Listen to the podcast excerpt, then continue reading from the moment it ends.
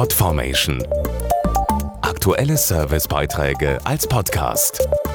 Regelmäßige Infos aus den Bereichen Service und Tipps.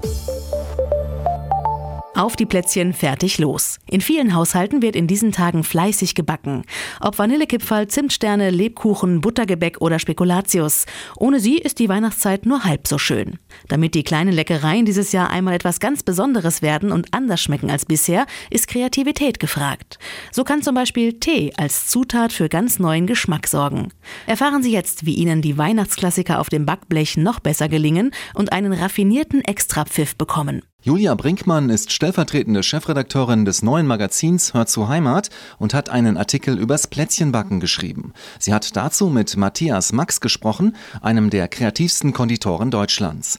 Der Plätzchenexperte hat ihr einige besondere Rezepte verraten und Tipps gegeben, wie aus Klassikern echte Geheimtipps werden. Experimentieren Sie einfach mal beim Backen. Nehmen Sie zum Beispiel statt Vanille einmal Tonkabohnen. Die haben ein ganz tolles Aroma. Das ist so ein Mix aus Vanille und Bittermandel.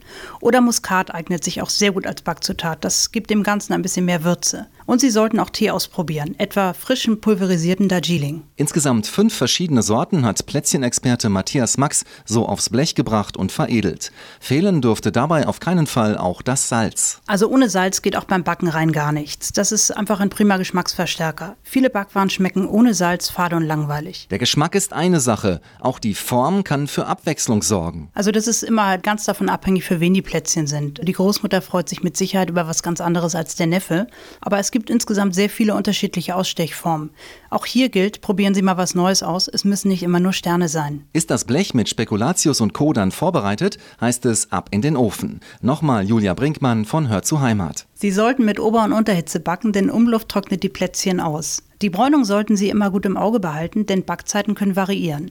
Die fertigen Plätzchen bewahren Sie am besten, getrennt nach Sorten, luftdicht auf. Verzierte Plätzchen schützt eine Zwischenlage aus Backpapier. So sind sie bestens auf Weihnachten vorbereitet.